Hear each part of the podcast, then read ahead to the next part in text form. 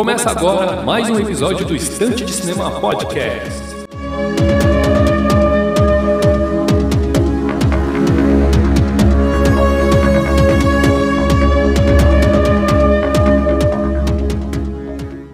Muito bem, meus amigos, estamos aí para mais um episódio do Estante de Cinema Podcast. Eu sou de Brito, vou conduzir aqui mais este episódio em formato monólogo.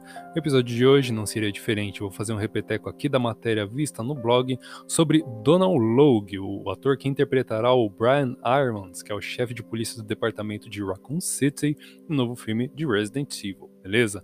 Temática do episódio de hoje é essa. O episódio vai sair no IGTV também, além do Spotify Deezer, né? Mas vamos ao que interessa. Obriga, é, agradeço, agradeço a companhia desde já. É, procure o Estante de Cinema nas redes sociais, arroba Estante de Cinema no Twitter, Instagram, Filmou e Letterboxd. Acessem o blog para matérias exclusivas e especiais no endereço estantedecinema.blogspot.com e procure o Estante de Cinema Podcast na sua rede de podcast, de preferência pode ser no Spotify, Deezer, Google Podcast, Anchor ou na rede que for de sua preferência. Beleza? Então, vamos lá juntos para mais esse episódio? Eu vou dividir aqui o episódio de hoje em duas partes. Eu vou falar um pouquinho sobre quem é Donald Logue e depois eu vou falar sobre quem é Brian Irons. Vou fazer um paralelo ali um pouquinho com Resident Evil também, beleza? Mas vamos começar aqui com o ator. Donald Logue é um ator canadense nascido em Ottawa no ano de 1966. É, ele tem no currículo filmes como Blade, Max Payne, O Patriota, Zodíaco, é, Motoqueiro Fantasma, enfim. Alguns papéis menores, é, alguns papéis bem secundários ou até terciários, né? E séries como Gotham e Vikings. Né? Se atente a Gotham que ela vai ser interessante pra gente. Donald Logue, ele tem um histórico de fazer esses papéis ali menores, é, mas nas séries ele teve destaque ali interpretando o Rei Horik em Vikings e Harvey Bullock em Gotham. Para quem está mais interessado nos filmes, eu recomendo aí o Blade e o Max Payne, apesar de Max Payne ser um pouquinho é, intragável, né, por assim dizer, para ser um pouco simpático com o filme. Mas o personagem do Donald no Max Payne é um, é um. Se trata de um policial não necessariamente corrupto, mas um policial um pouco desacreditado né, com, com a força na qual ele trabalha. É, ele, ele não é necessariamente corrupto, a força policial é corrupta, ele necessariamente não, mas ele é aquele cara que não, não, entra, em, não, não entra em conflito com a polícia propriamente dito. Né? Ele deixa o barco rolar ali, e mesmo com todas aquelas situações né, escabrosas. O filme do Blade também é bem interessante. É, Zodíaco também é um baita filme, mas ele não tem muito destaque. Vamos pular para séries. A série que é interessante para a gente é Gotham. Por quê? Em Gotham ele interpreta um personagem chamado Harvey Bullock. Harvey Bullock ele foi criado no ano de 1974 na Detective Comics e ele é uma espécie de braço direito do, do comissário Gordon, né, do tenente Gordon ou comissário Gordon. É, nos filmes ele nunca, nunca chegou a aparecer, embora no Batman de 1989 tem um personagem chamado é, Detetive Eckhart, que tem todas as semelhanças ali, Max Eckhart com é, é, no Batman de 89, que tem todas as semelhanças ali com Harvey Bullock, né? Ele é inclusive é um, um, ele acompanha, ele é um escudeiro ali, um braço direito do tenente do comissário Gordon. E no Batman Begins tem o detetive Flash, né? Que ele, embora o Flash ele seja um personagem já existente nos quadrinhos, Inclusive, ele é visto no Batman ano 1, né? Mas tanto o Tenente Max Eckhart e quanto o Detetive Flash, eles são um pouquinho de Harvey Bullock ali conceitualmente falando. E também, claro, na animação, né, Batman The Animated Series, ele também é um personagem bastante é, conhecido, né? Ele tem o seu chapéu característico, ele fica com esse palito de dente no canto da boca, ele tem um olhar sombrio, né, misterioso ali sem as sobrancelhas e tal. Ele tem um visual bem sombrio ali, bem bem dark, né, um olhar ali meio misterioso. E na série Gotham ele foi interpretado pelo Donald Logue, né, o ator que a gente está tratando aqui. E o personagem na série Gotham ele é bastante controverso, né? Ele tem algumas atitudes ali questionáveis, ele é corrupto, inclusive logo na primeira temporada quando o novato James Gordon, né, ele ainda era sargento, se eu não me engano, quando James Gordon ainda era um novato em, na polícia de Gotham, é, o Harvey Bullock ele testa ali a, a confiança né, do James Gordon. E numa limpeza ali, numa queima de arquivos, ele diz para o James Gordon é, assassinar a sangue frio o Pinguim, né? Amando da, da Fish Mooney. E aí você vê que já logo na primeira temporada, logo nos primeiros episódios, o Harvey Bullock ele é um personagem casca grossa. Então é isso, para você que gosta de quadrinho, tem aí as referências para você que prefere a animação, ou se você preferir direto para a série de TV, já pula direto para ela porque vale muito a pena, principalmente as duas primeiras temporadas. É basicamente uma série policial, né? A partir da terceira temporada, vários personagens dos quadrinhos começaram a aparecer e dar as caras definitivamente, né? E aí a série mudou um pouco daquela pegada policial e passou por uma pegada mais comics, né? Passou por uma pegada mais quadrinhos, beleza? Mas vale muito a pena, principalmente as duas primeiras temporadas, como eu acabei de mencionar. Por que, que é importante o, o Harvey Bullock né, na, na, na carreira de Donald Logue? Olha só, o, a, a, franquia Resident Evil sofrerá um reboot nos cinemas, né? O primeiro filme vai ser lançado neste ano. Não sei se, às vezes, é, às vezes a gente vê a informação de que será lançado em setembro. Outras informações apontam para o mês de novembro, né? E fica aí a expectativa.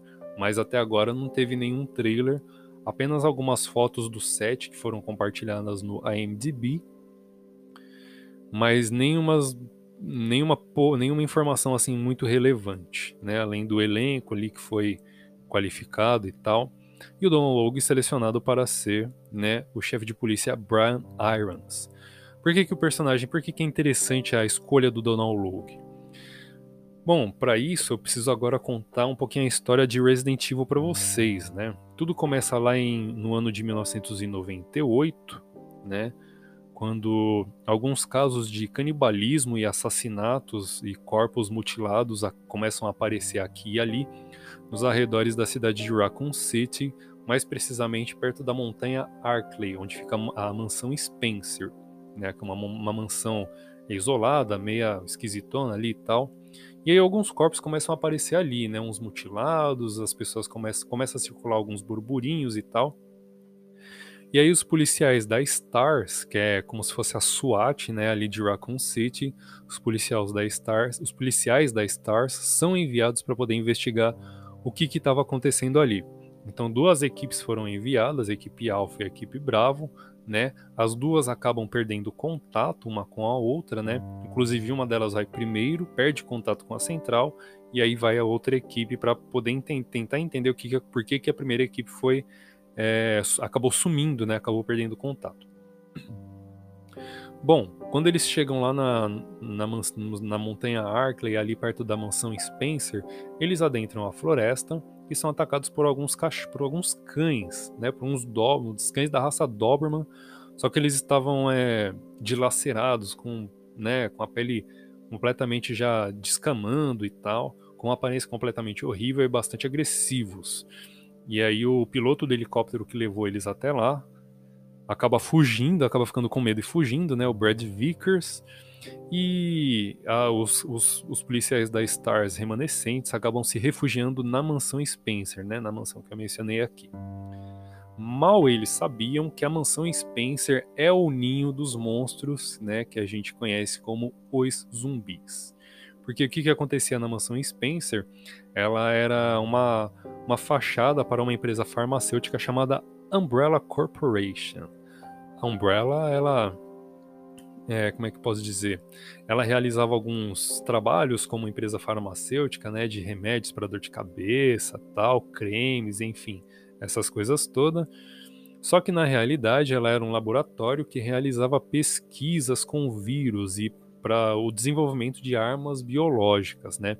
Ou vírus ou parasitas, né? Como a gente viu ao longo aí de já de oito jogos, né? Da franquia principal, mais os spin-offs, né? Ela mexia com vírus ou parasitas para poder desenvolver armas biológicas, né? Criaturas com garras, tentáculos, né?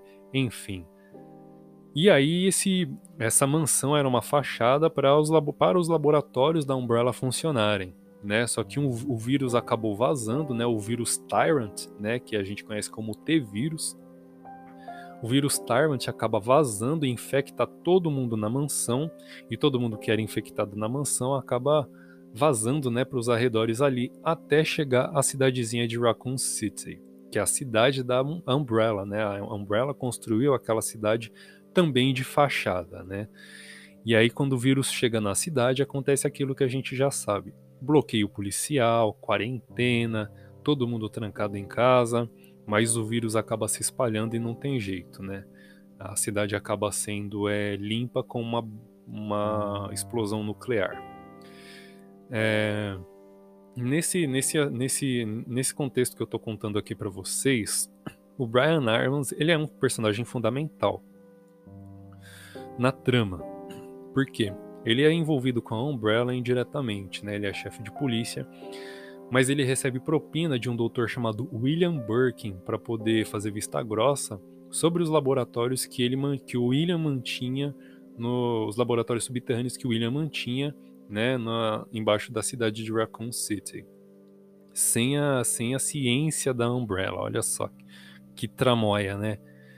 E aí o quando, a, a, quando, a pandemia, quando o apocalipse chega na cidade né, de Raccoon City, o Brian Irons ele corta as comunicações com as outras cidades, né, com, os, com o exterior, ou seja, ninguém fica sabendo o que está acontecendo ali direito, né, ninguém consegue se comunicar para pedir ajuda e ninguém de fora também consegue entrar em contato com Raccoon City. É, tudo isso, né, é a arte do Brian Irons. Ele também bloqueou a foi é o responsável por bloquear a cidade, não deixar ninguém entrar e ninguém sair. E fora que dentro da delegacia, já quando estava todo mundo trancado ali se defendendo dos monstros invadindo, ele espalha a munição da polícia por toda a delegacia e acaba frustrando ali os planos, é acaba sabotando o plano de uma de uma barricada ali, de um bloqueio dentro da delegacia, né? O plano dos policiais era levar os sobreviventes ali para dentro, né, da delegacia, tentar manter eles ali. Só que como o Brian Armand, o chefe Brian, acabou espalhando a, a munição, então eles tinham a, acabavam tendo que sair pela delegacia procurando munição e tal, né? E acabou prejudicando o trabalho aí de defesa, né, da polícia. Olha só.